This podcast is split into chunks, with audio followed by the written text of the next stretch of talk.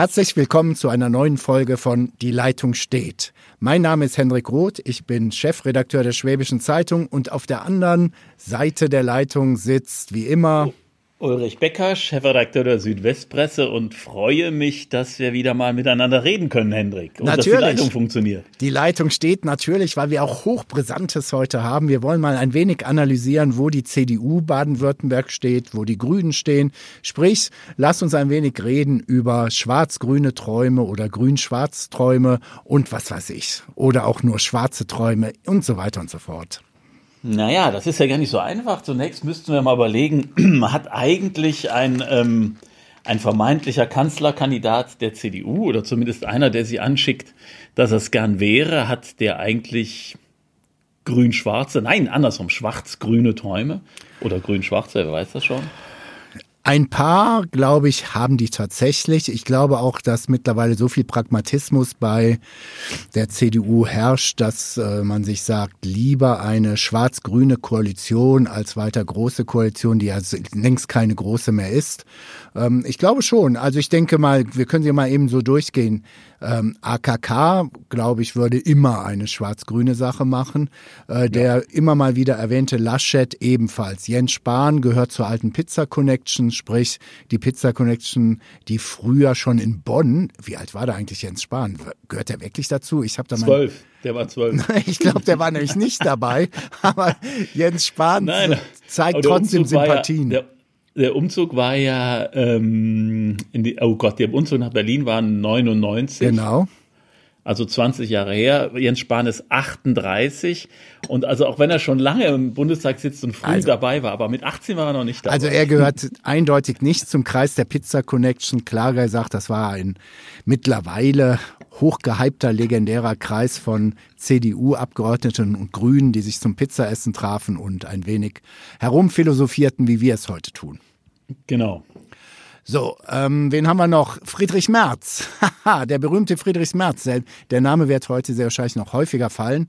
Ähm, ich glaube, auch ein Merz könnte problemlos schwarz-grün machen. Ja, wobei er natürlich mit seiner ähm, relativ konservativen Ausrichtung im Bereich Wirtschaftspolitik und auch in Teilen Gesellschaftspolitik die meisten Sollbruchstellen hätte, glaube ich. Also da wäre es am schwierigsten, denn er bedient ja im Moment, ähm, sagen wir mal, die, die Linnemann-Fraktion, Jürgen Linnemann, ja. ähm, im, im Bundestag, die schon ganz eindeutig sagen, wir müssen aufpassen, dass wir nicht alle inhaltlichen Werte der Konservativen der Union aufgeben. Also da äh, kommt so eine Unzufriedenheit über äh, so Sachen wie, dass man die Wehrpflicht mal aufgegeben hat, dass man die Homo-Ehe gleichgestellt hat mit einer normalen Ehe und solche Sachen, die haben den konservativen Kreisen gestunken. Da gibt es sicherlich nach wie vor Unzufriedenheit und das bündelt der Friedrich Merz ja und das wäre natürlich mit den Grünen eine der Klippen, die, die ganz schwierig wäre zu überwinden. Also ich glaube, bei Merz könnten die größten äh, Schwierigkeiten absolut auftreten. Das wäre nicht einfach. Ja, aber dann könnten wir ja mal die aktuellen Prognosen oder das Wahlverhalten in der Bundesrepublik uns anschauen, dann müsste uns Herr Merz erklären, welche Mehrheit er denn sonst so sehe. Ich habe ähm, zuletzt an diesem Wochenende mehrfach das Wort Minderheitenregierung gehört. Eines meiner Lieblingsspiele. Ähm, aber das gilt eigentlich für die aktuelle, äh, ja. für den aktuellen Bundestag und nicht für einen, für zukünftige Wahlen. Ähm, tja. Aber ich glaube auch, also die, die einzige Mehrheit, die sich finden lassen könnte, wäre eine, wo sowohl Union als auch Grüne Regierungsbeteiligung haben. Ob das zusammen reicht, das stünde ja noch in den Sternen. Und dann wäre halt die Frage, ob sich Christian Lindner diesmal entscheiden könnte, in so einem Bündnis eine, eine, eine Rolle zu spielen. Ich wage eine Prognose. Diesmal, ja, ja, ja, diesmal ja. traut er sich. Ja, ich glaube, diesmal muss er sich trauen, genau. weil seine Blütenträume ja, dass er damit zu einer Art ähm, deutschen Macron aufsteigen könnte, indem er sich aus der Koalition verabschiedet oder aus den, aus den Jamaika-Verhandlungen verabschiedet hat und dann damit rechnete oder gerechnet hat, dass es zu Neuwahlen kommt. Ähm, das ist ja nicht aufgegangen und deutscher Macron ist er nicht geworden. Ähm, und der, ja, der, also der muss, der muss wieder äh, versuchen, in Regierungsverantwortung zu kommen. Sonst ähm, überholt sich die, auch die FDP irgendwann mal. Ja, ich habe auch im Übrigen, auch wenn wir heute nicht über die FDP schwerpunktmäßig sprechen, äh, in den letzten Tagen tatsächlich ein paar Äußerungen von recht prominenten FDP Abgeordneten gehört, beziehungsweise haben sie mit mir, als wir zusammen gesprochen haben, es rumort so ein bisschen. Also keiner traut sich wirklich zu sagen, wir sind nicht zufrieden mit Lindner und so weiter, aber es rumort ein wenig und ähm, mal schauen. Naja, aber ich habe in FDP-Kreisen, auch in Berlin, als ich äh, jetzt vergangenes Wochenende mal in Berlin war, doch den einen oder anderen FDP-Abgeordneten gehört, der äh, mit der Performance unzufrieden war. Ja. Und da merkt man, es gibt natürlich Rumoren deshalb, weil man gehofft hat, dass der Lindner diese, diese Stärke der FDP weitertragen würde, die sie ja bei der Bundestagswahl gehabt hat. Und es ist ja nicht so, es, es geht eher in die Knie. Und ähm, was vor allem nicht passiert ist, oder was, was die FDP-Anhänger und Abgeordneten natürlich mit Argwohn sehen, in dieser Zeit haben die Grünen einen unglaublichen Aufschwung genommen, das ist klar. Das, das liegt ja. auch an den Themen, die gespielt worden sind, vor allem Klima. Und die FDP ist hängen geblieben im Loch. Jetzt kann man argumentieren, dass Wirtschaft in den nächsten Monaten wieder äh, wichtiger werden könnte, wenn die wenn die Delle, die wir haben, sich doch zu einer Rezession auswachsen sollte. Aber das sehe ich noch nicht so. Und die FDP merkt auch, dass sie einen Teil ihrer Klientel, nämlich gut verdienende Selbstständige oder Ärzte, die früher FDP-Klientel waren, die sind inzwischen eher bei den Grünen. Und da haben die ein, ja, ein, ein gewaltiges Problem, vor allem in den Städten. Ganz genau. Deshalb kommen wir nochmal eben, bevor wir zu den Grünen kommen, doch nochmal zur CDU zurück. Jawohl. Es rumort ja auch hier in Baden-Württemberg. Wir hatten jetzt hier im Verbreitungsgebiet in Bad Waldsee, eine sehr, sehr hübsche Stadt, das Treffen, den Landesparteitag der Jungen Union. Und da war dann auf einmal die ganze Prominenz da, was auch so ein bisschen, wir bimmeln den Landtagswahlkampf ein, zu verstehen ist. Strobel war da, ähm, Frau Eisenmann war da und natürlich auch Friedrich Merz. Und ähm, das war ja schon ganz interessant zu schauen, ähm, wie Eisenmann sich ja, aufstellt. Und vor, ihr habt es ja auch drüber berichtet, ähm, Kurz vor dem Parteitag kommt der Fraktionsvorsitzende aus Stuttgart um die Ecke, Herr Reinhardt, und wirft der CDU vor, inhaltlich insolvent zu sein. Wow. Ähm, der Mann ist seit 100.000 Jahren CDU-Mitglied, ist seit sehr langer Zeit Fraktionsvorsitzender im Landtag und er wirft seiner Partei, nicht irgendwie der SPD oder irgendwelchen anderen Konkurrenten, er wirft seiner Partei vor, inhaltlich insolvent zu sein. Ich finde das schon sehr bemerkenswert. Naja, was Wolfgang Reinhardt macht, ich glaube ja, die Truppen formieren sich zurzeit. Also Merz hat zwar ausgeschlossen, auch gerade in Bad Waldsee, dass jetzt in Leipzig am Donnerstag und Freitag tatsächlich es zum Showdown kommen würde. Und er hat, und das muss ich leider, ähm, ich empfinde es zumindest so ein bisschen als, ja, wie soll man das, wie soll man das aus, ausdrücken, heuchlerisch, wenn er Kramp Karrenbauer natürlich seine volle Unterstützung zusagt, äh, sie sei gewählt für zwei Jahre und selbstverständlich stünde er dazu. Aber seine Unterstützer sprechen natürlich eine ganz andere Sprache. Ähm, es gibt halt massive Angriffe, die sich aber immer, und das ist ganz geschickt, gegen Merkel eigentlich richten. Und auch Wolfgang Reinhardt hat ja gesagt, insolvent, wir haben unsere Kompetenzkerne preisgegeben, wir sind erschöpft vom, das ist auch ein schönes Wort, vom radikalen Pragmatismus. Also radikalen Pragmatismus kannte ich bisher noch nicht. Ich dachte, Gefällt mir aber sei, gesagt. sei man nicht radikal, aber ja. man lernt ja immer dazu. Also ich bin jetzt radikal pragmatisch und behaupte mal, dass Wolfgang Reinhardt einfach sagt, auf welche Seite schlage ich mich. Ja. Also schlage ich mich auf die Märzseite und hoffe, dass ich bei den Gewinnern bin. Und sie versuchen so, also das AKK-Lager oder mithin das Merkel-Lager sturmreif zu schießen. Ob das an diesem Leipziger Parteitag äh, in, äh, jetzt passieren wird, Ende der Woche, oder ob sie das noch hinzieht bis nächstes Frühjahr, äh, weiß ich nicht.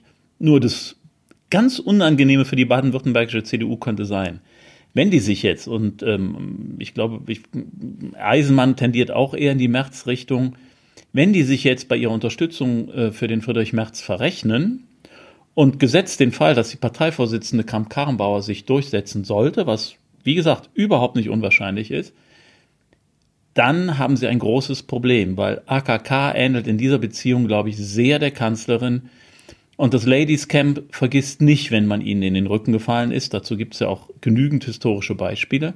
Das könnte Bavü ganz schön auf die Füße fallen, wenn man sich so auch, sagen wir mal, unversöhnlich positioniert. Der Reinhard hat ja nicht gesagt, ich habe da ein paar Bedenken und müssten wir uns nicht ein bisschen konservativer wieder aufstellen, wir verlieren unsere Klientel, sondern er hat also mit Volldampf, äh, auf Deutsch gesagt, mitten reingeschossen. Ja. Und das ist natürlich, das holst du nicht mehr zurück. Ich finde es also, auch. Wenn du einmal gesagt ja. hast, äh, äh, inhaltlich insolvent, dann sagst du der jetzigen Parteivorsitzenden und vor allem der äh, diejenige, die über äh, 15 Jahre, äh, über über ähm, halt 2005 bis 2018, also 13 Jahre Partei, nee, die war 18 Jahre Parteivorsitzende, die so lange Parteivorsitzende war, du hast es einfach nicht drauf gehabt. Und das ist schon harter Tobak. Ja, und da, der Punkt ist auch, was mich so ein bisschen äh, überrascht, dass Herr Reinhardt, Herr Reinhardt ist seit Jahren in führenden Positionen der Bavü-CDU. Die Bavü-CDU ist nicht die unwesentlichste ähm, oder der unwesentlichste Landesverband der CDU, sondern hat schon Einfluss oder hatte auch schon mal mehr Einfluss, dass der dann um die Ecke kommt und sagt, ich meine, inhaltlich insolvent heißt ja nichts anderes, wir sind geistig pleite. Äh, der ja. hat ja genügend, er hat ja genügend Möglichkeiten, äh, seine Sorgen zu formulieren und auch vielleicht äh, ja so voranzutreiben, dass er einfach weiterkommt. Und das jetzt zu bringen, ist so ein bisschen hinten um die Ecke nochmal ein Schuss gegen Strobel, den er ja nie besonders mochte. Ähm, und ich finde das schon seltsam. Äh, große strategische Leistungen kann ich bei Herrn Reinhardt auch nicht erkennen. Ähm, man munkelt ja immer wieder, dass er sich regelmäßig mit Mappus trifft und so. Das ist natürlich auch sein gutes Recht. Mappus, warum auch nicht? Aber Mappus ist ja nun nicht gerade der, der Beleg von großer, großer Erfolgsgeschichte.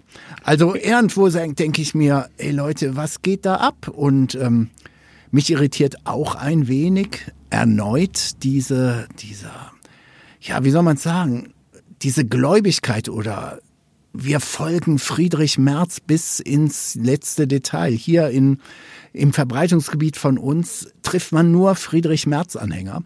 Und ähm, das ist recht schwierig, mit denen auch mal ganz nüchtern über ihre Partei zu reden.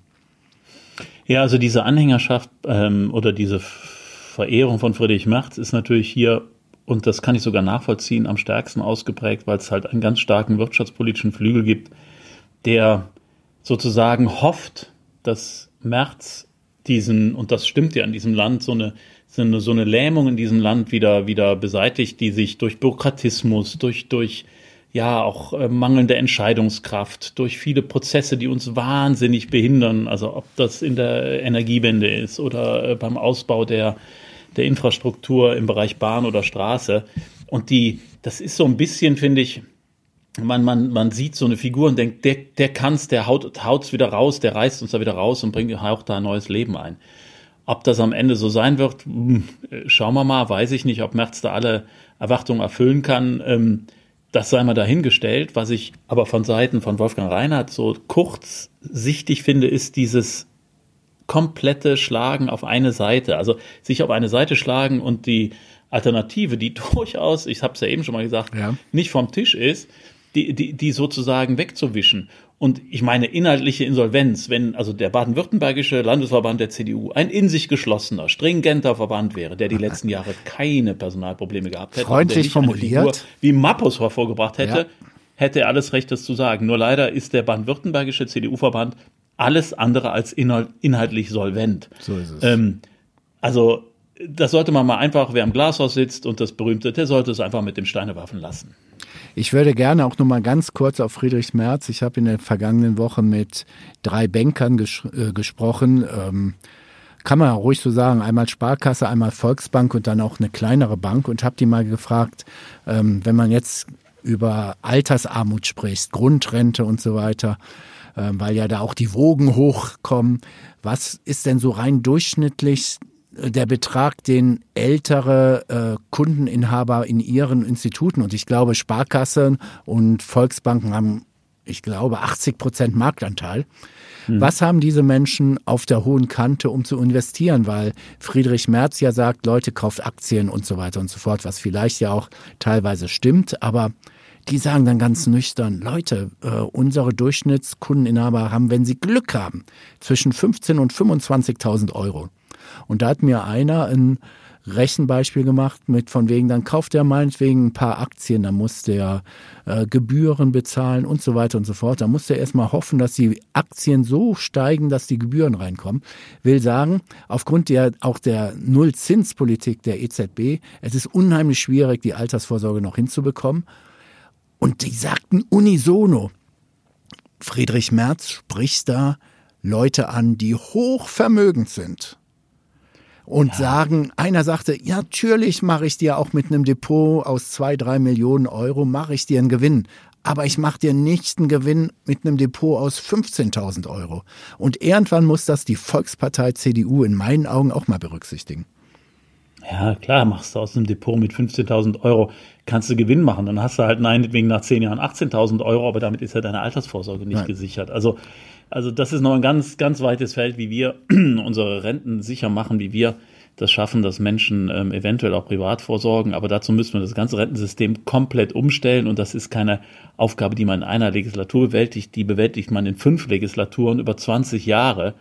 Dann kann, kriegt man das Rentensystem umgestellt. Dazu bräuchte man Mut. Und ich weiß nicht, ob die Leute oder die Politiker im Moment den Mut haben, das zu tun, weil es auch für viele schmerzhaft würde. Also das ist nochmal, finde ich, ein ganz, ganz eigenes Kapitel, was man da was man da aufmacht. Aber ich sage dir ernsthaft, wir sollten da mal ein paar Sachen auch hinterfragen. Das tun wir auch in unseren beiden Zeitungen. Aber es ist schon ein Punkt, ähm, Natürlich verstehe ich auch, du hast das gut, äh, finde ich, mal Lob für den Chefredakteur oh, der SWP, boah. eben gut äh, hergeleitet, warum viele Leute in März äh, Hoffnung setzen. Ich komme auch mal entgegen. Ich finde Merz zum Beispiel außenpolitisch, äh, er war lange Vorsitzender der Atlantikbrücke. Ähm, ich habe immer, wenn er Analysen zur Außenpolitik sagt, konnte ich, habe ich persönlich die unterschreiben können, fand ich sehr, sehr inhaltssicher und wirklich auch die internationale wirklich gut beurteilend.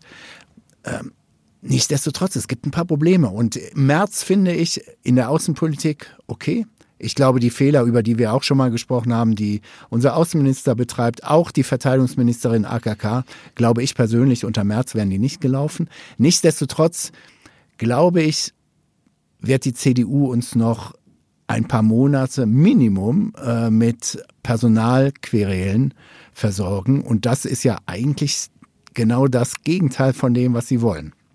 Ich glaube, wir haben das beim letzten Podcast ja auch gesagt, dass die großen Parteien so mit ihren eigenen Problemen beschäftigt sind, also intern und mit dem Personalproblem, dass es nach außen hin halt schwierig wird, die normale Politik zu betreiben, obwohl sie ja nach wie vor viele Gesetzesvorlagen auch umsetzen.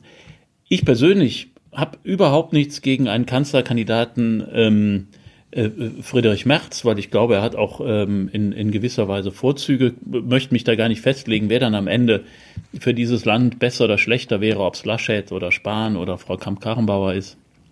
Aber äh, Merz, äh, das, das steht, glaube ich, außerhalb jeder Diskussion, könnte diesen Job, wenn man das mal so bezeichnen möchte.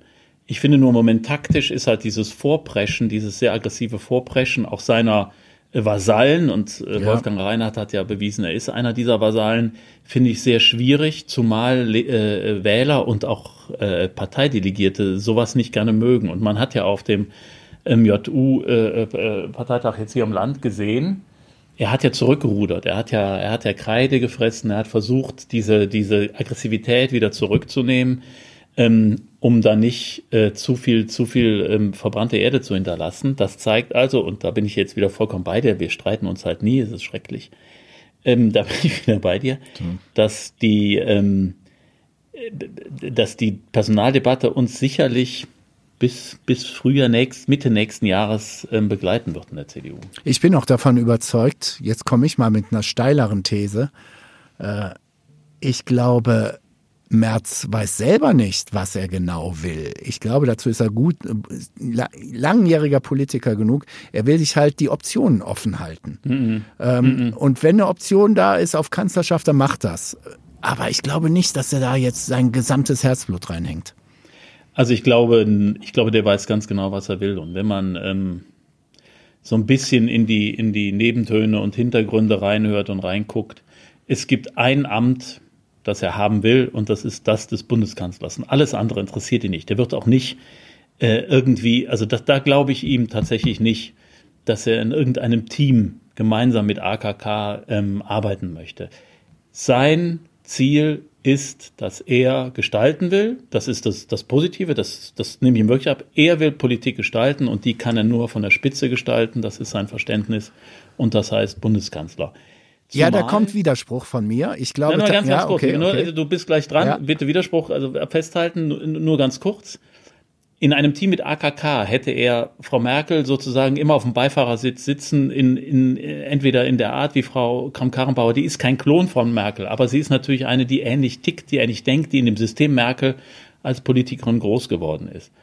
Und der Draht zwischen Merkel und Merz, der ist überhaupt nicht vorhanden. Die beiden ignorieren sich und Hass ist ein großes Wort, aber zumindest politisch verachten sie sich gegenseitig. Und das heißt, alles, was irgendwie mit Merkel zu tun hat, wird Merz immer ablehnen. Das heißt, es gibt kein Team. Ja, da bin ich bei, da bin ich wiederum bei dir, da, da gebe ich dir komplett recht. Ich glaube nur, dass er immer noch zögert, weil er kennt die CDU und meine Grundannahme ist, er weiß, Stand heute ist es un, trotz allem, allen Fehlern, die jetzt auch schon wieder seit der Wahl von AKK äh, passiert sind, er hat nicht sicher eine Mehrheit in der CDU. Und solange hält er sich alle Optionen offen, um nicht persönlich beschädigt zu sein. Ich glaube, auch wenn er eine Chance sieht, zuzugreifen, dann tut er es. Aber diese Chance muss fast hundertprozentig sein. Ich glaube nicht, dass er bereit ist, ein halbes Jahr jetzt mal richtig hart zu kämpfen. Deshalb sind diese Aufs er hält sich ja immer eine Möglichkeit offen zu sagen, nee Leute, ich bleibe in der Privatwirtschaft oder ich habe genug gemacht und so weiter. Es gibt viele spannende Geschichten, meine Familie, etc. Ähm, mein Vorschlag wäre, wir geben jetzt mal sowohl euch wie uns die Chance, etwas Geld zu verdienen für unsere Werbung und anschließend reden wir mal über die Grünen. Okay. So, da sind wir wieder. Die Grünen. Jawohl. Die Grünen, im Gegensatz zu SPD und CDU, haben die sich ja nur noch lieb. Alles ist eine Harmoniesoße, der Robert und so weiter und so fort. Man denkt, ey Jungs, ist das die Partei, mit der man groß geworden ist, wo es zwischen Realus und Fundis eine tägliche Randale gab, die, die wunderbar zu beobachten war.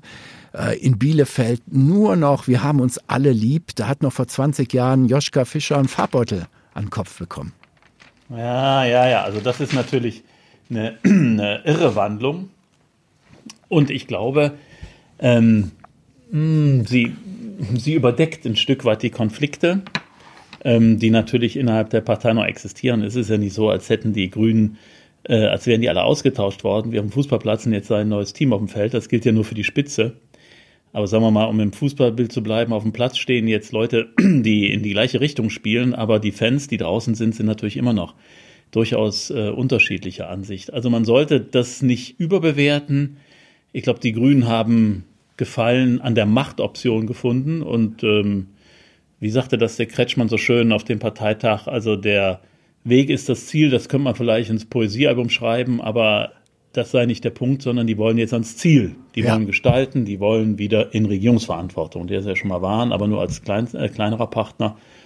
Und ich glaube, sie träumen halt auch schon davon, dass, dass man irgendwie einen Kanzler stellen könnte. Exakt. Dann wird's übrigens nochmal spannend. Ja, also der heilige Robert, der Mann, der über Wasser gehen kann, 90 Prozent oder 90,1 Prozent. Ja. Ähm, und Annalena, ähm, 97 Prozent. Das heißt, das ist ein klares Signal, hey Robert, du hast das Spiel noch nicht gewonnen. Da ist noch die Annalena. Und wenn es dann Mitte nächsten Jahres darum geht, da kann man kein Duo mehr an die Spitze setzen. Da muss man sich immer für einen Kanzlerkandidaten entscheiden. Und die werden einen aufstellen, die Grünen. Dann bin ich gespannt, für wen sie sich entscheiden. Wir können ja mal wieder eine kleine Wette machen, denn die Wette für die Große Koalition habe ich, glaube ich, mit aller, mit hoher Wahrscheinlichkeit haushoch verloren. Ich glaube, ich der Rotwein geht an dich. Ähm, meine Wette ist, es wird Annalena, weil die Leute schon merken, dass Robert Habeck äh, sehr, sehr nett und hübsch herumschwadronieren kann und es fehlt so das Wissen, der Inhalt. Er äußert sich zu Gott und der Welt. Es klingt alles wunderbar und dann fragt man sich, was hat er mir gerade gesagt? Ähm, du warst ja auch, wir haben auch beide beim Medienpolitischen Kongress der Landesregierung moderiert ähm, nicht der Landesregierung von Baden-Württemberg. Mhm. Und da war ja auch Robert Habeck. Ich fand den inhaltlich extrem schwach, extrem schwach. Und irgendwann, glaube ich, wird ähm, ja die Entzauberung des Robert H. Punkts kommen. Und äh, Baerbock ist in meiner Bewertung eine Frau, die sehr, sehr gut in den Inhalten steckt, die sehr, sehr äh, hart arbeitet, um auch wirklich Positionen betreiben zu können. Und jetzt komme ich, hey, wir reden von der Emanzipationspartei Die Grünen. Äh, wenn man da zwei Möglichkeiten hat, dann wer, wenn nicht die Grünen, stellen eine Frau auf für die Kanzlerin? Naja, also die Emanzip Emanzipationspartei und feministische Partei, ja, stimmt, auf dem Programm, aber das heißt dann noch nicht, dass die Mitglieder dann genauso ticken oder das wählen. Also ich wäre da mal vorsichtig. Also Annalena Baerbock ist eine großartige Politikerin, wie ich finde. Man konnte das gestern noch mal bei Anne Will beobachten, wie, wie extrem gut in den Themen, wie die, wie die argumentiert, wie sie teilweise auch, da saß dann, sagen wir mal, eher jovial bayerisch der Markus Söder gegenüber und dann Frau Baerbock, die dann doch. Im Übrigen ein potenzieller Kanzlerkandidat der Union. Darüber haben wir da eben nicht wir, gesprochen. Können wir gleich nochmal drauf zurückkommen. Also wir sind aber jetzt mal wegen ja. Grün. Also der, der präsidiale Bayer, der jetzt äh, seit einigen äh, oder seit, zwei Jahren jetzt ist. Und da hat Annalena Baerbock eine wiederum äh, herausragende Figur gemacht. Aber ich glaube, Robert Habeck hat natürlich auch gerade weil er, wenn man es jetzt mal despektierlich sagt, so schön rumschwurbeln kann. Ja. Ähm, da bin ich ja wieder bei meinem alten Thema, das hast du mir schon mal um die Ohren gehauen, ja, also ähm, Emotion schlägt Information. Es geht nicht nur darum, dass einer schlau in den Themen ist. Es geht nicht nur darum, dass der irgendwie wunderbar argumentieren kann. Es geht auch darum, dass du glaubst, dass dieser Typ mit den Wuschelhaaren und dem Teddybär-Image dich irgendwie durch in die Zukunft bringt. Und äh, auch das ist ein großer Punkt, den man nicht unterschätzen sollte. Ähm, da hat Habeck halt von diesem, der hat halt so ein Charisma, mit dem möchte man gerne zusammensitzen, denkt, Mensch, der ist ein guter Typ.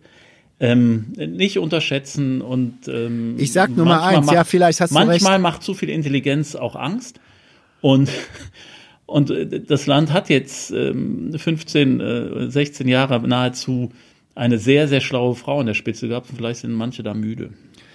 Ich komme trotzdem von der, jetzt komme ich von der Emotionssache. Erinner dich an den Bundestagswahlkampf, den letzten, ähm, als Christian Lindner im Unterhemd sich ablichten ließ und mehr der, der Coverboy war, ähm, wo alle gesagt haben, geht ja gar nicht. Genau solche Bilder, nicht im Unterhemd, aber in Lederjacke und Jeans gibt es von Habeck. Ich glaube, er überdreht sein, ich bin so ein, so ein Querdenker. Und ich komme noch mal die Politik ist ja irgendwie, wir reden von allen Parteien zusammen. Die Gegner von AKK sagen ja immer, ah, ja gut, was heißt denn Regierungserfahrung? AKK, Ministerpräsidentin Saarland, das Saarland, das ist so groß wie der Landkreis Ravensburg oder was auch immer, um es disputierlich drüber. Da sage ich sag mal, wenn das gilt, Entschuldigung, Umweltminister in Schleswig-Holstein, das qualifiziert mich zum Bundeskanzler. Ich glaube, ich gehe zum Lachen ja, in den was Keller. qualifiziert Annalena Baerbock? Ja gut. Ja gut. ja, ja, ich, ich komme ja nicht mit noch dem nie, Argument. Ich noch nie politische Verantwortung gehabt. Also ich meine, wenn wir ja. da anfangen, dann können wir sagen, okay, da ist das ganze Trio, also Baerbock, Habeck und Frau Kamp-Karrenbauer ist dann noch weit vorne natürlich mit ihrer Erfahrung. Also ähm, ich will ja nur sagen, das sind so diese Argumente, die man immer wieder hört und so weiter. Ich, ich glaube, die Messe ist nicht gelesen. Ähm, Schauen wir Nein, mal. also und Messe ist nicht gelesen, aber äh, wie gesagt, unterschätzt mir mal da den Robert Habeck nicht und vor allem hat er, er hatte ja, glaube ich, ähm, das hat er natürlich auch bei, um, bei uns im Interview mit der Südwestpresse gesagt, ähm, er hatte ja also ein, ein, eine Titelstory im, im Stern, wo er, glaube ich, so mit, ich weiß nicht mehr, im Wind mit zerzauselten Haaren, also ja, sehr ja, cool ja, auf dem ja. Cover war, also mehr so mehr so äh, Bravo-Poster, ne, Bravo, Bravo, wie hieß das, Starschnitt? Bravo, ja, ja, Starschnitt. damals Starschnitt, ja. Ähm, und ähm, das hat er, das macht er nicht mehr. Er hat natürlich gemerkt, dass er da übertourt hat, dass das zu viel des Guten war und hat auch selber gesagt, als er darauf angesprochen wurde, dass er das jetzt nicht mehr so toll fände. Also will sagen, er wird natürlich auch seine Strategie da ändern. Also ähm, das halte ich für ein extrem offenes Rennen. Und ich würde immer noch, dann, ich, ich behalte die Flasche Wein von Weihnachten, wenn dann die Koalition noch besteht und die setze ich dann nochmal ein für für diese Frage, sonst äh, musst du vielleicht dann noch eine weitere mir überlegen. Aber dann machen wir ein kleines Denkspiel. vielleicht auch für unsere Hörer. Also, wir, nehmen wir auch mal die CDU-Kanzlerkandidaten. Die SPD hat ja wahrscheinlich keinen, oder doch, das werden wir sehen. Sehen wir. Also, die sollen sich erstmal einen Vorsitzenden So, wählen. wir haben einen neuen Kanzler oder eine neue Kanzlerin und die fährt nach Washington. Hm. Ja. Robert Habeck spricht mit Donald Trump Tacheles. also, finde ich einen lustigen Gag. Ähm, Das ist im Übrigen eines meiner Argumente pro Friedrich Merz. Äh, Friedrich Merz dürfte in Washington super Auftritt hinlegen, da bin ich mir relativ sicher. Also das sind ja, jetzt komme ich mal mit der Emotionskiste und alles. Robert Habeck mit Donald Trump, please. Also jetzt mal ganz kurz, jetzt mal ganz kurz. Also ich, wie gesagt, ich bin überhaupt kein Grün oder Habeck Fan, dass ja, ich muss hier immer irgendjemand verteidigen. Aber ich meine, die Denkspiele, das ist doch jetzt, also das ist doch ein bisschen Stammtisch. Ja, also, soll ja sein im Podcast, oder? Aber jetzt guck doch mal, guck doch mal, guck, denk mal ganz kurz zurück an das Jahr 2005. Da war in den USA, jetzt muss ich echt überlegen, war da Bill Clinton noch Präsident? Ich weiß nicht, oder bin ich da jetzt total. Da nee, dann, dann natürlich Bush. Also, Quatsch, please, Quatsch, please, Bush. Please. Oh Gott, da war ich ganz. Also ja, Bush. ja, ja. Wer hätte dieser ehemaligen Umweltministerin und Sprecherin ja, okay. äh, des, des Touché, wer, hätte, wer hätte der wer, wer hätte der Frau aus dem Ostdeutschen zugetraut, dass sie mit dem amerikanischen Präsidenten auf Augenhöhe steht, dass sie dass ein Barack Obama sie für die wichtigste Gesprächspartnerin hält, dass sie von Times Magazine, ich glaube fünfmal ja. Folge, weiß ich nicht mehr, zur wichtigsten Frau der Welt oder zur mächtigsten Frau der Welt worden ist. Hallo? Also pff. Ja, dabei also, komme ich dir trotzdem, wenn wir schon am Stammtisch sind. Ja, ich glaube aber, dass da Merkel doch dem Habeck um einiges überlegen ist. Aber gut.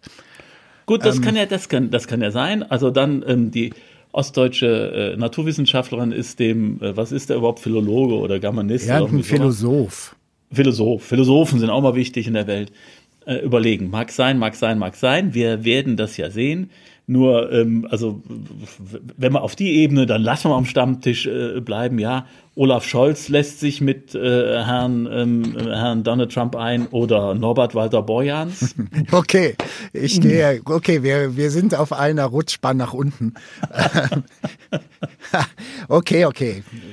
Geschenkt. Aber, ich, aber wir können, wie gesagt, die Flasche Wein einsetzen. Ich, ich setze dann, also wenn die, wenn die Grünen einen Kanzlerkandidaten küren im, im Laufe des kommenden Jahres, und das wird ja so sein, setze ich mal auf Robert Habeck, ist jetzt nicht so, so überraschend. Und du vielleicht auf Annalena Baerbock, hast du ja gerade gesagt. Und dann werden wir ja sehen. Ähm, ja, ich will Ende noch mal, wenn wir ein bisschen auch für unsere Hörer, die ähm, nicht auf diesem medienpolitischen Kongress waren, wir sind jetzt hier die Chefredakteure von zwei großen Zeitungen. Äh, Robert Habeck, natürlich ist jetzt bei mir, jetzt komme ich mal weg vom Versuch des objektiv Analysierenden, sondern des Betroffenen. Es war in meinen Augen erschreckend, wie Habeck über die Wichtigkeit von Regionalzeitungen gesprochen hat. Er hatte überhaupt keine Ahnung, dass äh, unsere Branche oder unsere Zeitungsgattung 50 Millionen Leute am Tag irgendwie in der Hand haben oder lesen. Wusste er gar nicht. Für ihn ist äh, wichtiger, unabhängiger Journalismus sind die öffentlich-rechtlichen. Und da muss ich echt sagen, Meister Habeck äh, schreibt ein neues Buch und so weiter, aber so nicht.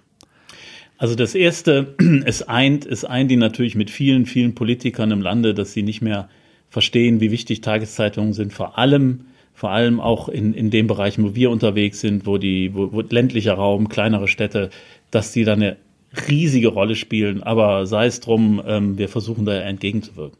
Was die Einschätzung von regionalen Tageszeitungen angeht, auch da wieder, ich meine, der Robert Habeck äh, wird da gedisst, okay. Äh, einer unserer großen Kanzler, Gerhard Schröder, sagte einst Bild, Bams Glotze, den Rest kannst du eh vergessen. Gott sei Dank, also so schlau, so schlau waren die damals auch nicht ähm, oder haben äh, die Regionalzeitung wirklich wertgeschätzt.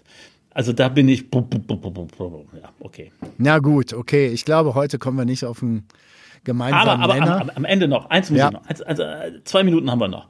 Am Ende des Tages, und ich weiß nicht, vielleicht sollte ich dann doch auch da, aber die wäre hochspekulativ, also kleiner Einsatz, hoher Gewinn, wenn es sich dann so, so äh, erweisen würde. Ich habe das Gefühl, auch wenn er es immer wieder abstreitet und sagt, in Bayern ist es am schönsten, da sitzt einer in der Warteposition, der heißt Markus Söder. Genau.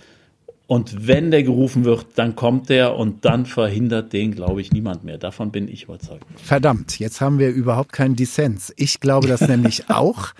Ich halte Markus Söder für mit den talentiertesten Politiker, den wir derzeit in irgendwelchen Ämtern und Würden haben. Ähm, er ist sehr geschmeidig. Er hat anders, jetzt komme ich wieder auf Saarland oder Schleswig-Holstein, er hat administrative Erfahrung in Bayern, das will was heißen. Er war Finanzminister, er war Umweltminister, er war in Brüssel, er kennt die Zusammenhänge. Ähm, und ich glaube, dass der Söder das drauf hat. Und wenn sich die CDU Jetzt sagen wir es doch mal so, denn wir reden ja noch mal, wir haben gestartet, sind wir mit Herrn Reinhardt. Herr Reinhardt, ja. Fraktionschef in Baden-Württemberg, also ein herausragender Posten in dieser CDU, spricht von der Insolvenz und so weiter. Wenn sich die CDU weiter zerlegt, Junge, das ist eine prima Chance für den Söder, der ja auch gestern, ich habe es nicht gesehen, weil jetzt bäsche ich mal zurück das öffentlich-rechtliche. Ich ertrage einige Anne-Will-Sendungen gar nicht mehr. Ich muss mir das nicht mehr antun. Aber zwei Kollegen haben sich das angeschaut von uns und haben mir gesagt, boah, der Söder kam auf einmal in so eine Funktion zu vermitteln. Also Söder gelingt es auf einmal nicht mehr den Hardliner zu spielen wie noch vor ein, zwei Jahren. Seit er MP ist, versucht er tatsächlich, Brücken zu bauen, macht Stand heute, hat keinen einzigen Fehler als MP begangen und hat eine relativ geschlossene CSU hinter sich. So, und deshalb dieses Präsidiale, ja. dieses Vermittelnde, dieses ich wende mich den Grünen zu, ob das innere Überzeugung ist oder Überzeugung, dass er die CSU retten muss, lassen wir mal da hingestellt, aber er macht es, da ist er radikal pragmatisch, was nicht so verkehrt ist, also ja. Äh, Grüße an Herrn Reinhardt, da ist er radikal pragmatisch und vor allem jetzt mal ganz kurz, danke, wir haben ja schon, wir haben die Zeit überzogen, wie bei ja. Thomas Gottschalk, wir haben die Zeit überzogen. Und dann eins nur noch dazu, den auf Augenhöhe mit Donald Trump ja. kann ich mir sehr gut vorstellen. Ich und ich glaube, ähm, allein von der, von der Körpergröße auch, der würde schon da stehen und sagen, mh, hm, wir haben aber eine Haltung und die musst du auch mal akzeptieren. So also sehe ich ganz am Ende, dass du meine hübschen Bilder und Ideen dann doch gut heißt. Vielen Dank. Ich übernehme doch immer alle Ideen von der Schwäbischen, du weißt. Perfekt, perfekt. Alles klar. Dann gucken wir mal, was so die Woche bringt und wir sprechen nächste Woche wieder. Alles klar, bis dann, Henrik. Jo, Tschüss. bis dann, ciao, ciao.